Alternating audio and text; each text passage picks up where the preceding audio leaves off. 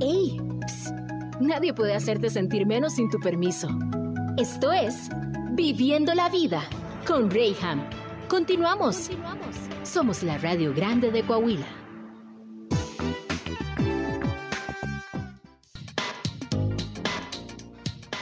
Mis queridos, yo ya estoy listo para empezar con la entrevista del día de hoy. Gracias por estar en sintonía de región 103.5 mientras vas manejando en esta mañana, no, ya tarde de miércoles, mitad de semana.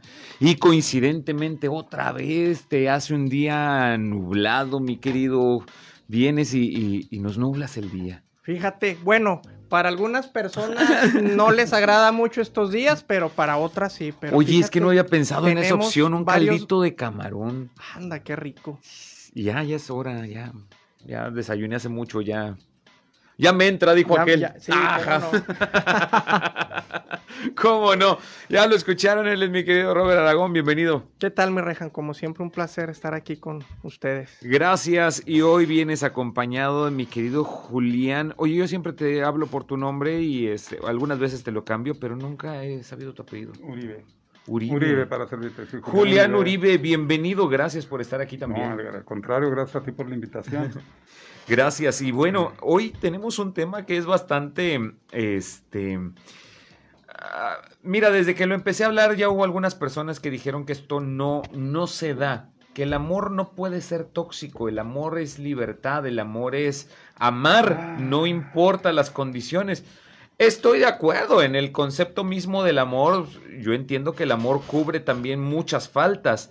Sin embargo, sin embargo, la forma en que canalizamos esta palabra y específicamente en nuestra familia. Ahorita por el momento vamos a dejar de un lado estas relaciones de pareja o con quien a quien decidimos nosotros amar. Y vamos a hablar de el núcleo donde nos tocó vivir, donde nacimos, eh, pues, con papá, mamá, en nuestra casa, cualquiera que haya sido la circunstancia, o la- el código postal donde hayamos nacido, porque bueno, también eso, eso depende algunas Así veces. Eh, ay, amamos y decimos que el amor en familia es un amor incondicional, pero algunas veces se torna tóxico también. ¿Cómo poderlo identificar? ¿Cómo saber cuando el amor que nosotros estamos brindando a nuestra familia ya no es tan, no digamos bueno? Tan sano. Eh, exactamente, la tan palabra es sano, esa es la palabra. Sí. ¿Cómo, cu- ¿Cuáles vendrían siendo esos foquitos rojos que Bueno. me van alertando? Pues esta palabra tóxica la venimos eh, mencionando y escuchando de un tiempo para acá. Es de de cierta manera es nueva, pero es un sinónimo de, de enfermedad, ¿no? Eh, de, de- de ser una persona enferma. De ahí viene el sinónimo de tóxico, que puesto que te es tóxico, te enferma. Y pues sí, Rejan, como bien comentas, hay diferentes maneras de, de encasillar una toxicidad, ya sea en un amor de pareja, en un amor hacia un hijo, en un amor eh, en un seno familiar. Y pues uno de los indicadores de una toxicidad es donde es, es escudados o con esa barrera que nos da el amor, como diciendo, bueno, yo me escudo en el amor que incondicional a, a un hijo, bajo esa premisa es cuando se empieza a convertir ese amor que debe ser en teoría puro y sin, sin tener al- a lo mejor algo a cambio de que yo te doy y tú me das, eh, se empiezan a generar unas condiciones donde esa persona que está generando el amor tóxico Mm. empieza a crear las condiciones idóneas para él para manipular y empezar a meter el raciocinio de esta persona y dejando al otro individuo sin, sin el potencial de él decidir algunas cosas. Mm. Eh, por ejemplo, en un amor de pareja donde, híjole, así te vas a ir vestida. Creo que esa faldita está muy corta, ¿no?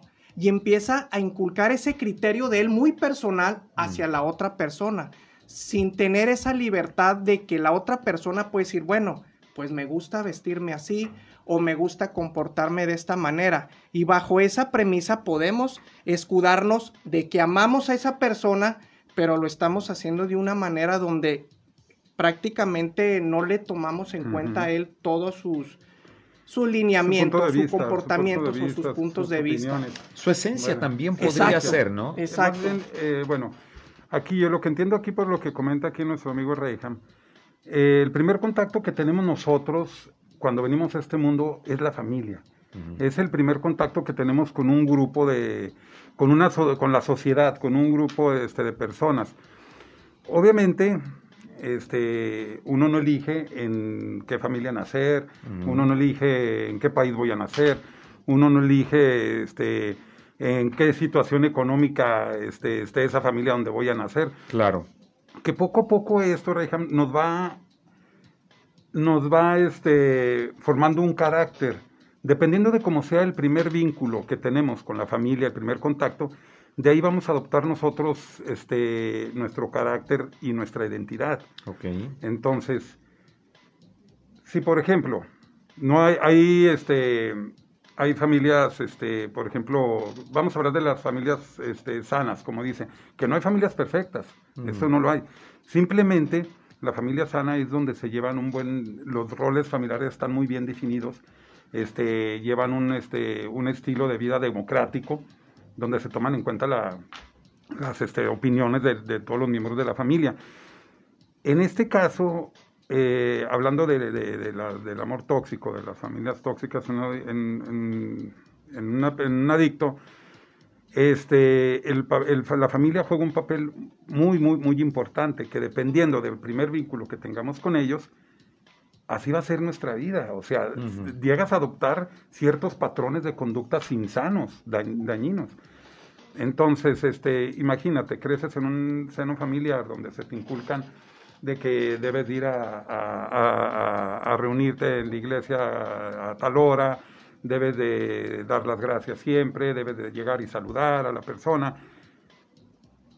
Ahora, creces en una familia donde llegas y donde siempre lo primero que encuentras pues es un patrón de conducta insano, ya que sea que veas a papá, pues luego ahí con la con la cerveza. Con la cerveza. Y, de que vengan, hijo, y que yo lo quiero mucho, y siéntese aquí, mira, y pruébala porque, porque mi hijo es macho. Como decimos aquí, ¿verdad? Mi hijo es macho, mi hijo va a ser como su padre. o sea, dependiendo de, de, todo lo que le empecemos a inculcar al, al, menor, créeme que esto sí influye en una, en una edad adulta. Ya cuando creces, son patrones de conducta, de conducta insanos. Hablando de estos patrones de conducta, existe también, eh, obviamente, eh, este patrón adquirido por generaciones. ¿A qué voy?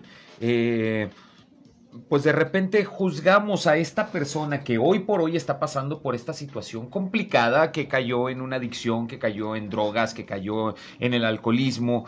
Y, bueno, también esa palabra no me gusta mucho, como que cayó porque nos suena mucho como un accidente, como, algo que, pasó, pero pues realmente fue algo que fuimos buscando, ¿no? Pero bueno, está en esta situación porque quiere resolver cosas de del pasado que vivió en el núcleo familiar, que a final de cuentas, sin querer excusar, es algo que también mis padres vivieron. De cierta manera, mi padre aprendió de esa manera, lo inculca conmigo y desde ahí no fue la forma correcta. O sea, el hecho de que el bisabuelo, y nos cuentan en las historias familiares, que el bisabuelo fue y se robó a la bisabuela, ¿verdad? Y llegó en el caballo y dijo, no importa que no estén de acuerdo con nuestra relación y se la lleva lejos. Pero resulta que el abuelo hizo lo mismo, ya no a caballo, ¿verdad? Ya fue en su carro y dijo, bueno, es que si usted no me quiere dar la mano de su hija, pues yo me la voy a robar y que se la roba. Y con mi papá pues pasó más o menos lo mismo, pero ¿qué crees que no fue mi papá? Fue mi mamá. Y le dijo, pues ahora voy a quedar embarazada y, te tienes que casar conmigo. Y se repite un patrón de conducta. Entonces llega toda esta ola o llega toda esta avalancha sobre la generación actual. Y decimos, a ver, ¿dónde estuvo el error? Porque a final de cuentas me enseñaron lo que ellos sabían.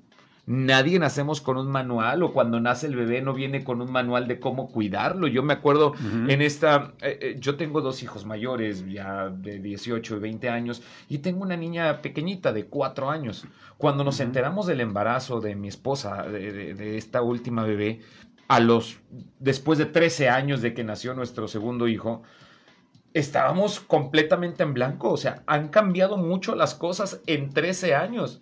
Y recuerdo que saliendo del hospital, inmediatamente antes de llegar a casa, lo que hicimos fue llegar con el pediatra a su consulta y decir, por favor ayúdenos porque pues, pues ya no nos acordamos ni cómo se cambia el pañal. Hace 13 años lo hicimos, ¿no? O sea, queremos conocer queremos saber, pero no vienen con un manual los hijos. Claro. ¿Cómo ma- amarlos de una forma correcta? No, y, y pues más que nada de heredar ese tipo de conductas y a lo mejor de una manera hasta Costumbres, cultural de un seno familiar, costumbres. costumbres y vicisitudes de una familia que se heredan. eh, pues el tema de la toxicidad en el amor eh, es un tiene amplio espectro, Reyham, definitivamente. Y pues es esa persona que en realidad le quita la oportunidad de decisión y de tomar su propio criterio al ser aparentemente amado, ¿verdad? Mm. En este punto, pues lo estamos hablando ahorita de la familia, pues esa mamá que, que dice que se casan sus hijos y no, pues es que mis hijos Conocieron primero madre que conocieron esposa. Así primero madre Hijo, y mis hijos no eran así. La, la esposa los transformó. No, no, no, no. En mi casa nunca pasaba esto. Y esa, e- esa toxicidad o ese tipo de manipulación de que a veces puede sentir una madre de que le roban el cariño a otras personas, eh, pues está un poco mal encaminado, ¿no? Siempre buscando ese, esa aceptación, pero de una manera, pues, que podemos hacer daño a otros, porque si nos remontamos nosotros a nuestra propia familia, nosotros somos los hijos perfectos de nuestros padres. Tiene que ver, eh, eh, pienso Ante yo sus también. ojos. Ahí, Roberto. Pienso que tiene que ver, mira, primero tenemos que romper con los estereotipos y con las costumbres. Pienso que todo esto que, que está comentando aquí nuestro amigo Reyham es de, de que por qué mi bisabuelo fue así, de que mi, mi abuelo fue así. Tiene que ver con los estereotipos y las costumbres que tenemos en esta cultura.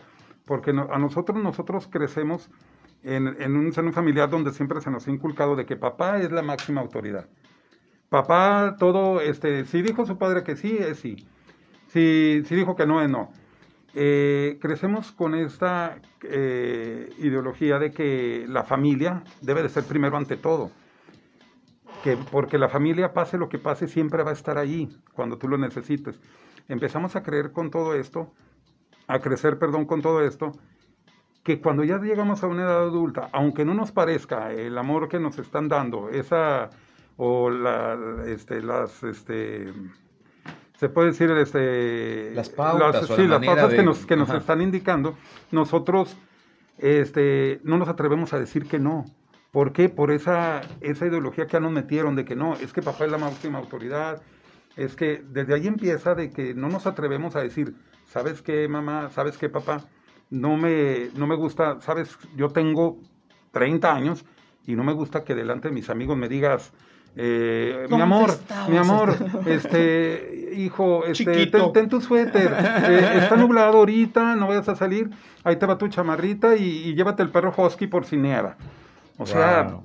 eh, Y si lo hay. Y lo peor Sí es lo de que su, hijito, Sí, su baby, sí, mami. chiquito bebé, tiene eh, 40 chiquito, años y eh, es padre papá. de 3, 4 Eh, hijos. chiquito Sí, Aquí es, donde, papá. aquí es donde decimos, es. híjole, es que el amor de una madre o de, un, no, de una no, claro. familia, eh, amplio espectro. No, Aquí no. la situación es que se puede volver enfermizo y le quitamos esa capacidad a- al ser individuo de decisión, de ser responsable, de hacer las cosas por él mismo. Sí. Él dice, di- comenta aquí nuestro amigo Reagan, eh, ahorita decía, eh, ¿cómo identificarlos? Ah, Sí hay, hay este, manera de identificarlos. Número uno, pienso yo que eh, donde hay una familia así, lo primero que se, de- se identifica es eh, este, el exceso de autoridad rígida.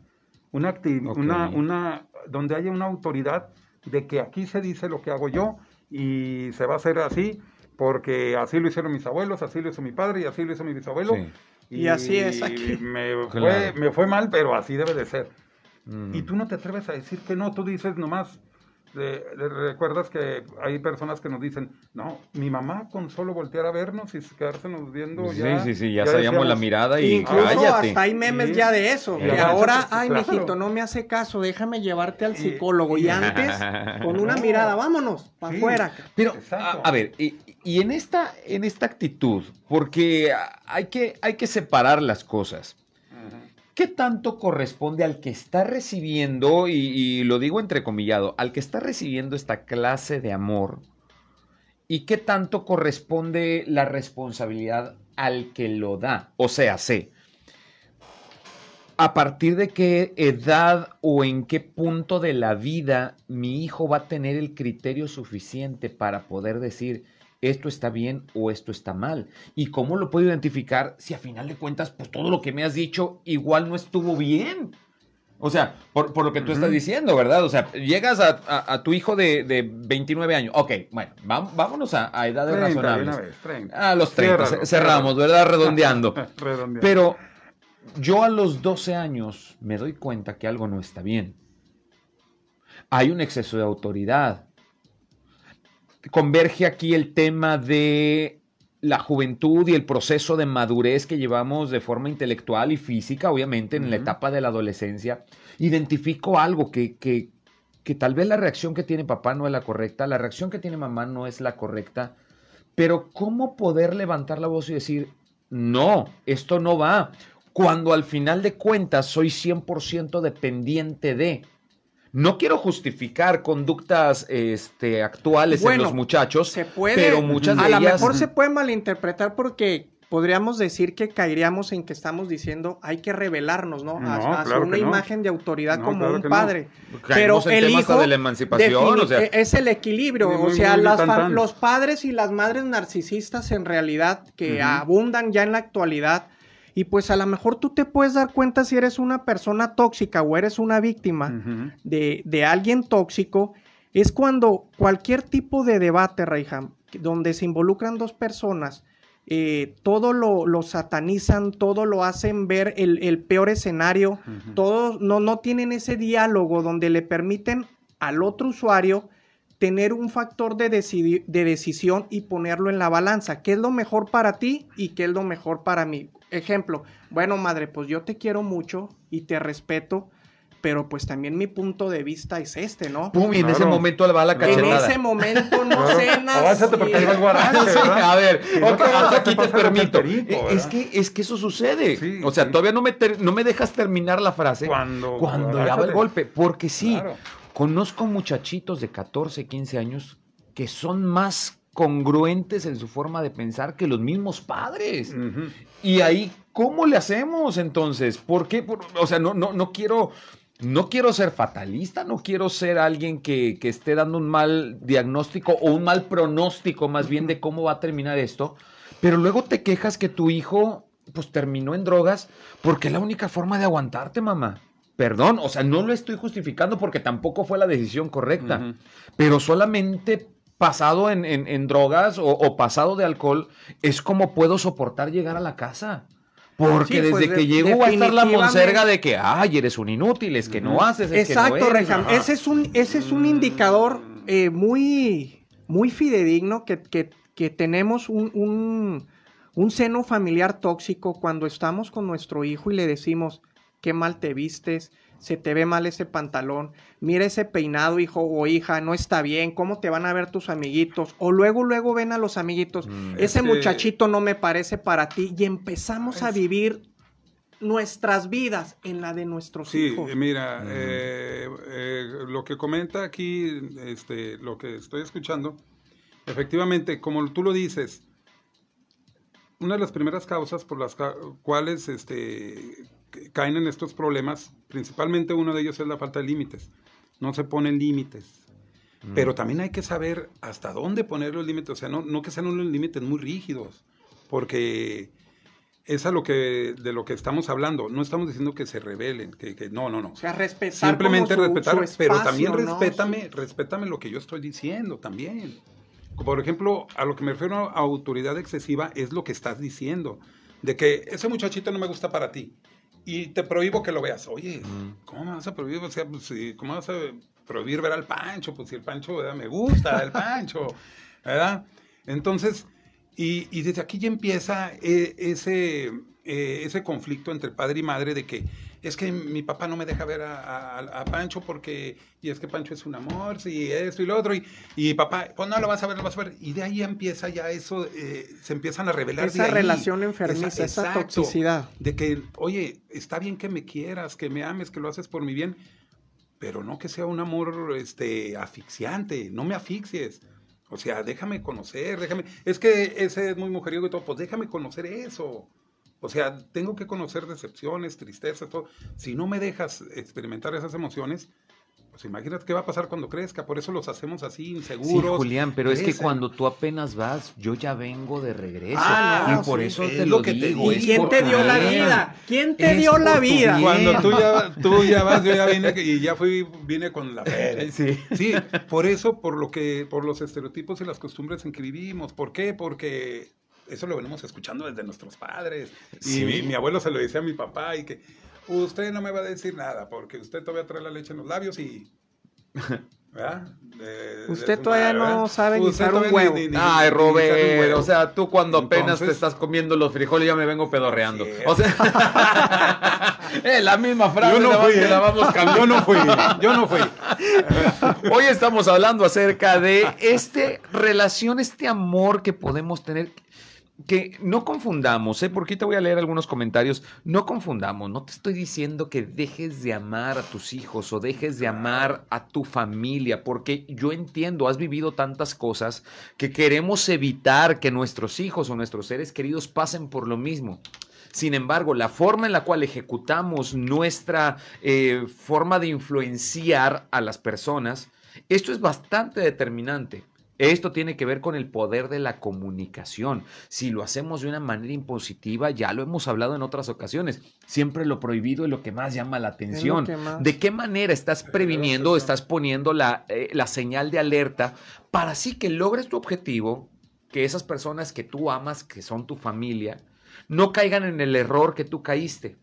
Pero lo tienes que decir de una manera correcta para que esto no sea solamente una barrera o un bloqueo. Vamos a tener que ir a un pequeño corte comercial, pero al volver continuamos con este tema. ¿En qué momento esto se convierte en algo tóxico que en lugar de ser bueno se convierte en algo malo para tu vida? ¿Estás en Viviendo la Vida? Hoy está conmigo mi queridísimo Robert Aragón y está también mi querido Julián Uribe. Gracias por estar aquí. Vamos a un corte y volvemos. No, Qué imposible, hay que hablarse. Señores, hoy estamos hablando acerca de la relación en familia, con nombres y todo. Ajá, ajá. Hoy estamos hablando de la relación en familia. ¿En qué momento esto se convierte en tóxico? Dice aquí la señora María de la Luz que el amor de madre nunca va a hacer daño. ¿Ok? Es Está muy bien. cierto. Es muy cierto. Ah, Eh, ah, sí. Pero ah, ese, ah. es don- ese es el, el tema. amor de madre. El amor de madre. En, en eso sí quiero, eh, o sea, estoy de acuerdo Claro. contigo, este, ¿quién- María de la Luz, estoy de acuerdo contigo. El amor de madre nunca va a hacer daño, pero escucha bien lo que acabas de escribir. El amor de madre. Hay momentos en los cuales tú ya no te puedes meter, porque tu hijo ya no está en el papel de solamente ser hijo, está en el papel de ser Padre. padre, Esposo, trabajador, pareja, trabajador. sí, un hombre productivo. Ahí tú como mamá si 50 no años. tienes más injerencia. Bueno, es que volvemos al tema. Una cosa es el punto de vista y aconsejar y ayudarlo a que busque una solución en conjunto a implantarle eh, los criterios de la madre o del padre, ¿verdad? Ese es, ese es a donde vamos con la toxicidad, donde no Oye. le damos la oportunidad de que él raciocine por sí mismo y salga avante y solucione los Porque problemas. esto carga, lo que estás diciendo ahorita este, tiene mucho que ver con lo que comentábamos ahorita en el corte comercial.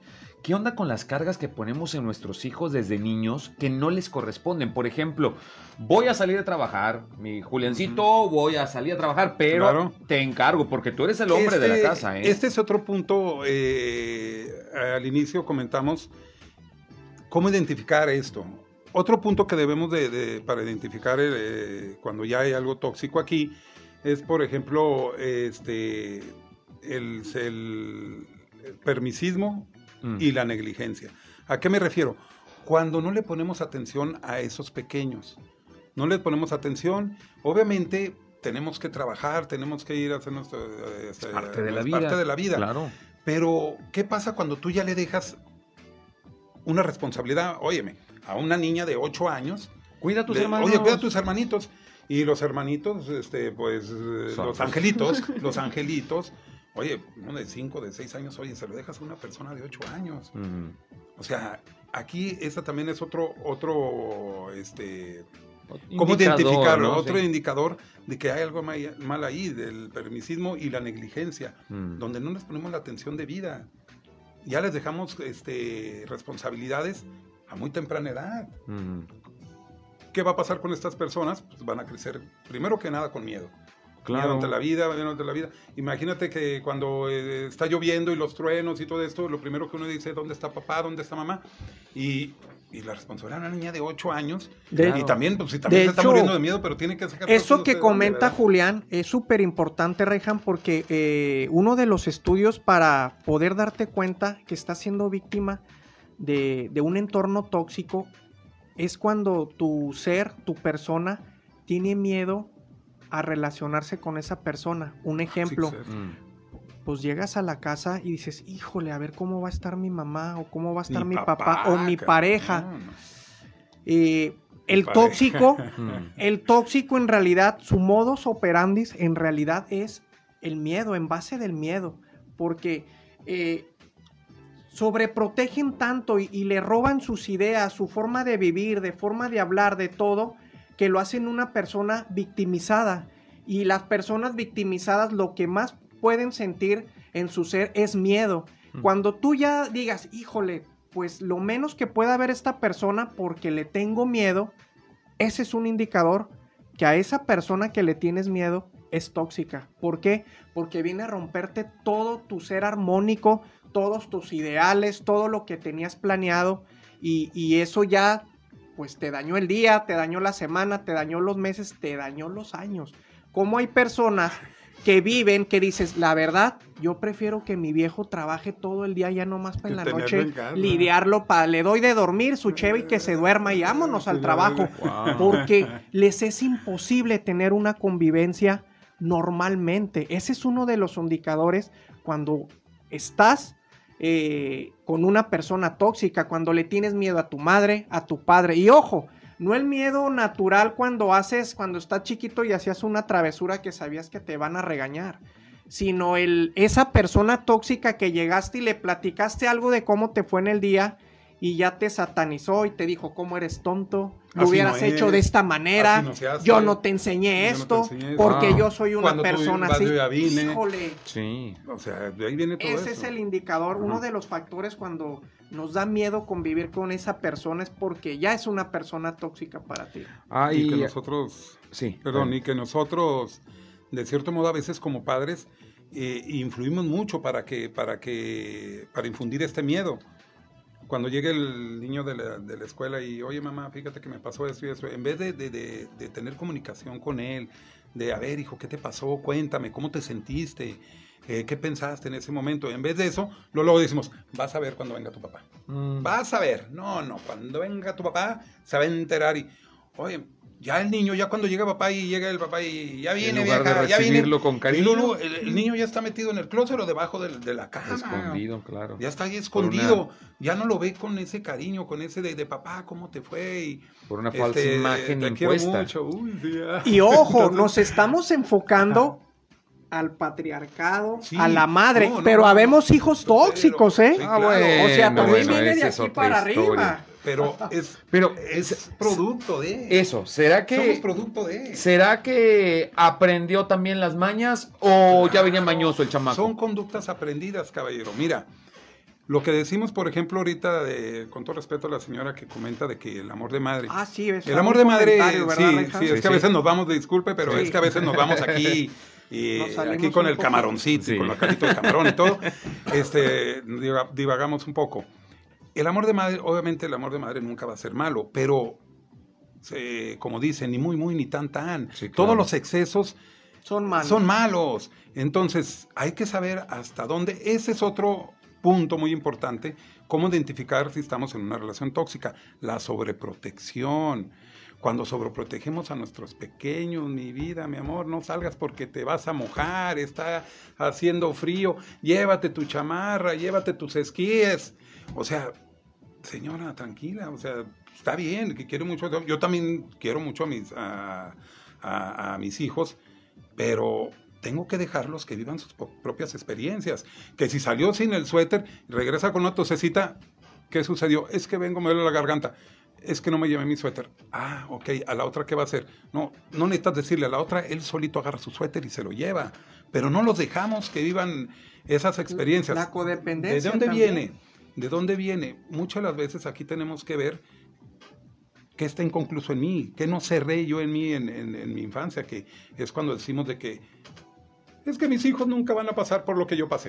Mm. Mis Ay, hijos esa no van a... es por eso, ¿eh? por eso, sí. Pero, señora, déjelo que viva sus propias experiencias. No estoy diciendo que ya lo abandone su suerte. La familia siempre va a estar ahí para cuando el- el- la persona regrese y... eh, ¿Cómo te fue, hijo? No, pues me fue mal. Siéntate, descansa, aquí es tu casa. Pero ya, ya le quedó la experiencia. Claro. Pero ¿qué pasa cuando los queremos meter en, en una burbujita que nada nos los toque, que nada nos los dañe? Acuérdense, la sobreprotección no es otra cosa más que agresión. Wow. Entonces, bueno. Así Sí, es. pues entonces, es que de cierta manera psicológicamente más daño así es. que, Sí. que- entonces, que bien. entonces, aquí ya hay, este, como les comento, ni muy, muy, ni tan, tan. Hablar las cosas como son. Así es, Es porque a veces le disfrazamos mucho de que, no, las cosas como son, ni, ni todo el amor, ni todo el dinero. Sí te quiero, pero hasta aquí llega. Mi amor, como, como, como madre, como dijeron hace un momento, ya te casaste, ya eres de otra familia. Híjole, Óyeme, pues lo dice de una 60 manera en realidad de un deber ser muy 60 fácil, años. pero ejecutarlo a la hora de es algo muy complicado. Exacto, pero aquí también. Digo, ahorita ya hasta me dieron ganas de ir al psicólogo. dijo, Bueno, pues, necesito terapia ya. No, no, no. Es que, bueno, hace- eh, las cosas como son, dijo el Fabirucci, Sí. ¿verdad? Entonces, eh, lamentablemente así es. Así es, así. vivimos en una sociedad que, desgraciadamente, a veces queremos tanto en exceso a nuestros hijos. Pero, Julián, no lo, es un amor. Una madre que está para dan- dándole todo a su hijo Ajá. y de repente yo hijo le digo a mi madre, no madre, no te metas. Ya mandaste a la Ah, mamá a la no, lona a llorar, no, no. ya mi hijo no me quiere, Ya, no ya me nada más conoció otra mujer y se olvidó quién lo parió. Ojo, oye, pero ¿qué, Y- qué onda cuando esto se vuelve partidista también? ¿Por qué? Porque estamos hablando de los padres, o, o- o nos estamos enfocando en las mamás, ¿verdad? En el cariño Hay excesivo. interna. Pero ¿qué con esta lucha partidista Interna, que, que- que llega y el papá le dice algo al hijo cuando la mamá dice lo contrario? O que la mamá antes de llegar y negociar entre la pareja, Mm. ¿cuál va a ser la decisión en común hacia los hijos? Pues ya se adelantó y dijo, pues no, no vas a ir. Pero luego llega tu hijo y te pregunta, oye papá, no, pues sí ve. No. Yo ya dije que no. O al revés, viceversa, ¿no? ¿Qué onda cuando esto se vuelve partidista? Decimos es que nuestros hijos son chamacos, no mensos. Bueno, Está Claro. chiquillo, pero bien que sabe para qué lado cargar la balanza cuando le y- y conviene, de un ¿no? tiempo acá los chavitos de hoy en día son expertos Ah. en cómo manipular a sus padres. Oye, porque estoy en una fiesta con mis amigos y ya me pasé de Mira. copas y al que le hablo es a mi papá porque él no dice nada. no. Porque mi mamá va y me hace todo un pancho ahí, me saca de la... Hablamos ahorita permisivos y ¿cuál fue la otra? Impositivos. No, lo de ser permisivo y negligencia. Ah, ok, negligencia. Esos son los puntos, de- Sí. de- los estamos abordando. Aquí hay una lucha interna. Bueno, pero ¿crees que un padre puede caer en una negligencia? Permíteme. permíteme. Muchas Ah. veces. Bueno, desde, sus, desde su universo no estamos No, haciendo no, mal. no, no. Lo acaba Pero- de decir pues la, sí. eh, ahorita la que Sí. nos comentó. Pero si no estuviéramos haciendo mal, tus hijos no estarían así. Exacto. Exacto. Si ya estás viendo que, que como dicen, que el- este, tiene cara de pato, tiene pico de pato, Y patas hace de como pato. pato, es un y gato. hace como pato, es un gato, pues claro que no. Y el tóxico dice, es un y el elefante. otro No, diciendo, es es un elefante. ¿verdad? Ahora, mira, hay una lucha interna aquí, lo que dice este rey, de que siempre hay, que, eh, ojo, en algunas familias, ya voy a decir así porque después... No, de- En algunas Nombres, familias... no- nombres, nombres, tenemos nombres. Hay una lucha interna de que quién manda más, Mm. tú o yo. Una lucha de egos. Papá dice, eh, me enojo con, con mi esposa porque no me lavó mi camisa favorita y iba a ir con unos cuates a echar un café. Uy, sí. Ajá. ¿Verdad? Iba a echar un café y no me planchó mi camisa y ya hay un... No ya hay te un, reflejes, ya hay Julián. un, hay caldito de camarón. No, no te proyectes. Ya hay un... Hay un... Este, Sí, un estira afloje Ya, ya estoy, de- de- ya estoy enojado con ella. Sí. Y luego llega, llega este, llega este Pofonio, llega Pofonio y dice, eh, se va y se sienta ahí a un lado. y, Y luego, ¿y ahora tú qué, qué traes? No, pues es que fíjate que mi mamá este, no me dejó ir a la fiesta y que se va a poner bien padre, que iba a ir fulanito y manganito, iba a ir la, iba a ir la niña que me gusta. que- Y, ah, ¿y qué te dijo tu mamá? No, pues que no, que... No, vaya, mijo, vaya. Mm. Eh, ¿De veras, en serio? Yo me encargo de tu madre. Papá, sí. Yo hablo con ella. No, hombre, olvídate. Se le echa al cuello. Y papá, eres el mejor papá del mundo.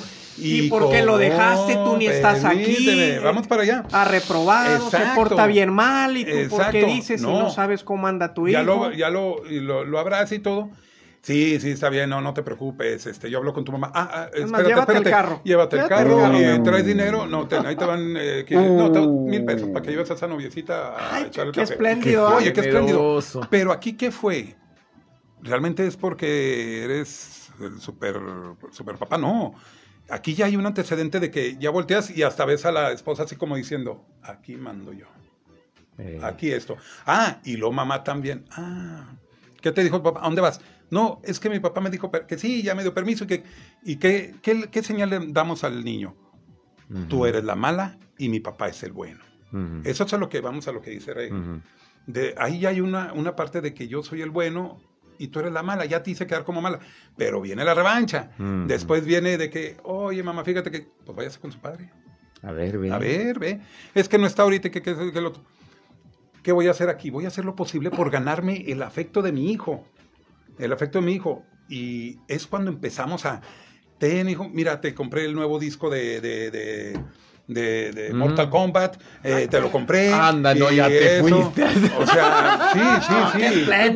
No, no, no, no, no, no, sí, a los ochentas. Sí, no, no, bueno, porque la verdad no soy muy afecto de los videojuegos, pero Ya eso es lo que se me viene a la- Captamos, a la captamos. mente. Pero sí, sí, o sea, de, de los juegos que hay ahora, Sí. bueno, vamos a hablar de que ya te regalé esto y que dice, ahora mi mamá es la buena, ahora es esto, ya voy con papá, me niega una cosa, ahora voy con mamá, como ella necesita de mi afecto, Y de ya mi es una toxicidad de, la negligencia Así cuando es. teníamos que haber sido diligentes en Así poder es. permanecer en las reglas establecidas. A ver, vamos a dialogar tú y yo. A ver, ven, mujer, siéntate. Vamos a dialogar. A dialogar. Uy, sí, nada, que Mm. luego, vieja, ven, siéntate aquí. Bueno, Diego se sienta. A ver, vamos a ver. ¿Qué fue esto? No, pues yo lo castigué por esto, por otro, por otro. Y negociar con los hijos. Hay que negociar con ellos. No de que, y no vas porque no vas, acuérdense, todo lo prohibido genera qué? Genera obsesión. Mm. Sí, claro. No abras esa puerta, le decían a la, a la que cuidaba a Annabelle a la- en la vitrina, la película de Y ahí va. Y ahí va, no la abras, no la abras porque esto ni, ni gires esa llave. Y todavía le dejan las llaves ahí era pegadas. Pero bueno, así son. Entonces, no hablas a la, la vitrina porque todo lo prohibido genera obsesión. ¿Qué dijo esta niña? Pues voy. Y pum, A le mí habló. nadie me va a decir que no. Claro. eh, sí, porque genera obsesión todo lo prohibido. Entonces, no te vas a salir, no vas a ir, nomás cierras a todo. Me va a generar obsesión de rato. ¿Qué hace? Pues que me voy a andar brincando las bardas. Calmado, no te muevas. Y ¿Ah? es que la cuestión que muy pocos, muy pocos consideramos la esto que se llama actitud de responsabilidad y que todo esto conlleva algo que es 100% personal. ¿Por qué? Porque a la hora de pagar los platos rotos es donde queremos empezar a, a- a echar culpas. La culpa es de mi papá, la Ah, culpa es de mi mamá, es la culpa es el hijo que me tocó, la culpa es mi hija. Es que ellos consultan al papá, eh, no, es que ellos consultan a la mamá y a mí no me toman en cuenta. Y en esta eh, situación de responsabilidad personal, todo mundo queremos evadirlo y Soy yo- decimos, son muy yo listos". no fui. Y aquí es donde tenemos que detenernos un momento y pensar. Cada quien desde nuestra trinchera, como papá, como mamá, como hijos, en el papel que nos toque jugar como pareja, lo que estoy haciendo, lo que estoy diciendo va a causar un beneficio en común, es solamente un capricho, tengo que aprender a ver todas las consecuencias, tengo que ver todos los beneficios para entonces poder tomar la decisión correcta. Tengo que ir a un corte comercial, muchachos. No, Pero- no empieces, no empieces. no empieces, no, pues es que te- seas tóxico, seas tóxico. Disculpe usted. Ahorita lo seguimos No comentando tóxico. fuera del aire con nuestros amigos de Facebook mientras vamos a un corte comercial y regresamos a Viviendo la Vida.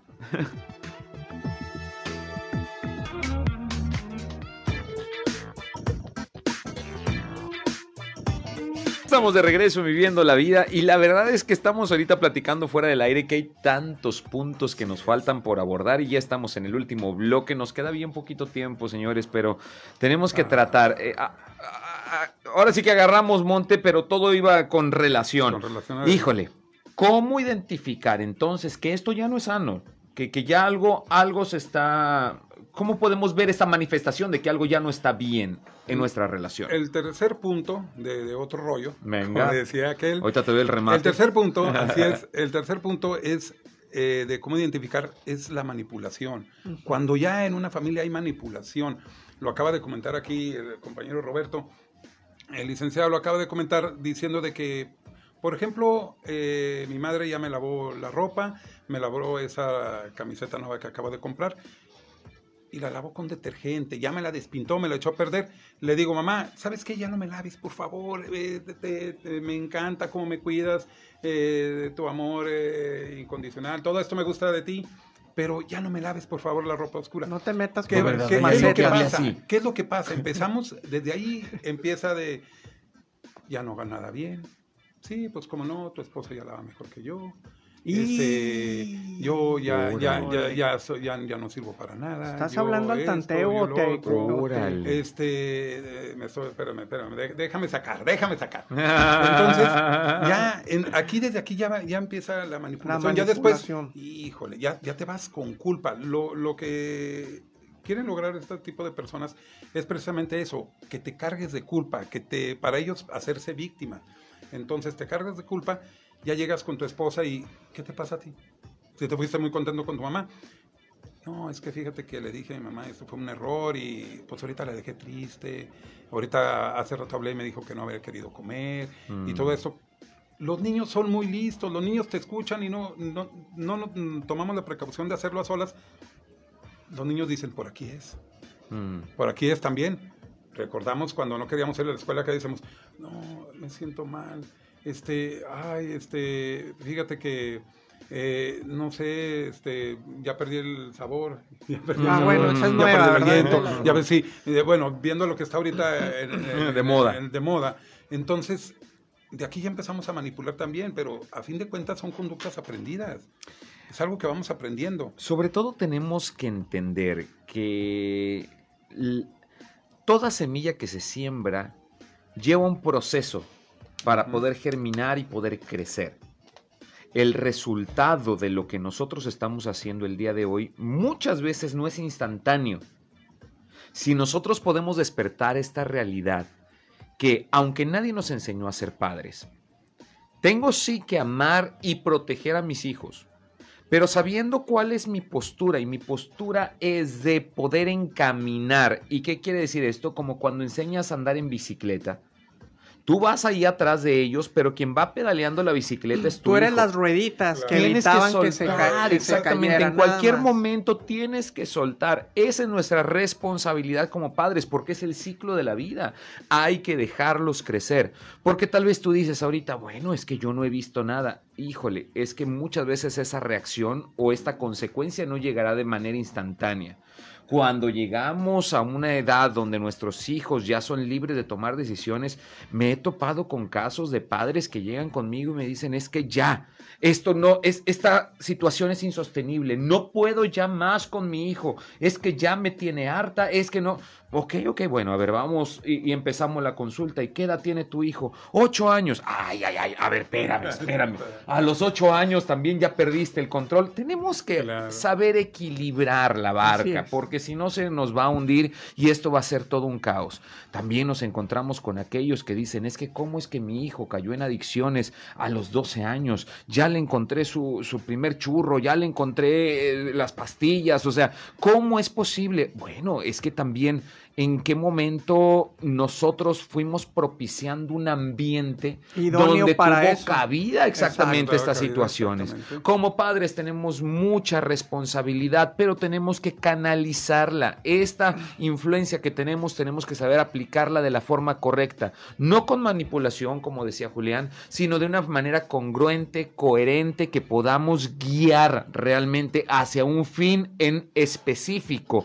Porque si no, vamos a estarlo lanzando como quien avienta una bala al aire nada más. aguas, porque en el momento que caiga esa bala puede causar mucho daño.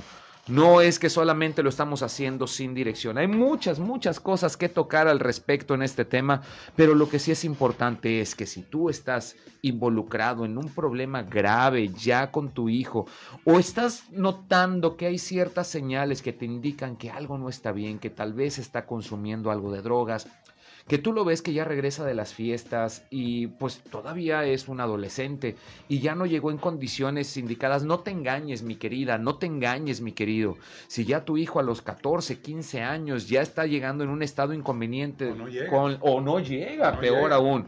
Creo que es es. tiempo de que busques ayuda y en Libérate Laguna te pueden ayudar. ¿Dónde los podemos encontrar, Julián? Eh, bueno, estamos, estamos ubicados en, en Avenida Bravo, número 50 Poniente, esquina con Privada Rayón. Estamos solamente una cuadra de la calzada Colón. Ahí Es- están las oficinas. Es bien sencillo el poder llegar y teléfonos, redes sociales. Eh, el teléfono de ahí, de la oficina, es 871-722-9361. Y pues en las redes sociales, en el Facebook, en Libérate Laguna. Ahí estamos con toda la información, imágenes y todo lo que pues les pueda sacar de dudas para Pues quedamos con muchas cosas todavía en el tintero, como dicen por ahí, para poder seguir escribiendo historias y poder entender y saber que esto no es para ponernos en contra y no es para pelear unos contra otros, es para podernos ayudar y Bueno, poder entender. Y, y ojo, Reyham, ojo. Si tus hijos no te visitan y tus amistades te sacan la vuelta, eres una persona Hola. tóxica. Uh, yo no lo dije, qué buen cierre. Que venga el caldo de camarón. Venga, vámonos a seguirla con el caldito de camarón. Te dejo con el espacio noticioso de Sergio Peinber. Mañana nos escuchamos a partir de las 11 de la mañana. Esto fue Viviendo la Vida a través de región 103.5. Yo soy Reyham. Dios te bendiga. Adiós.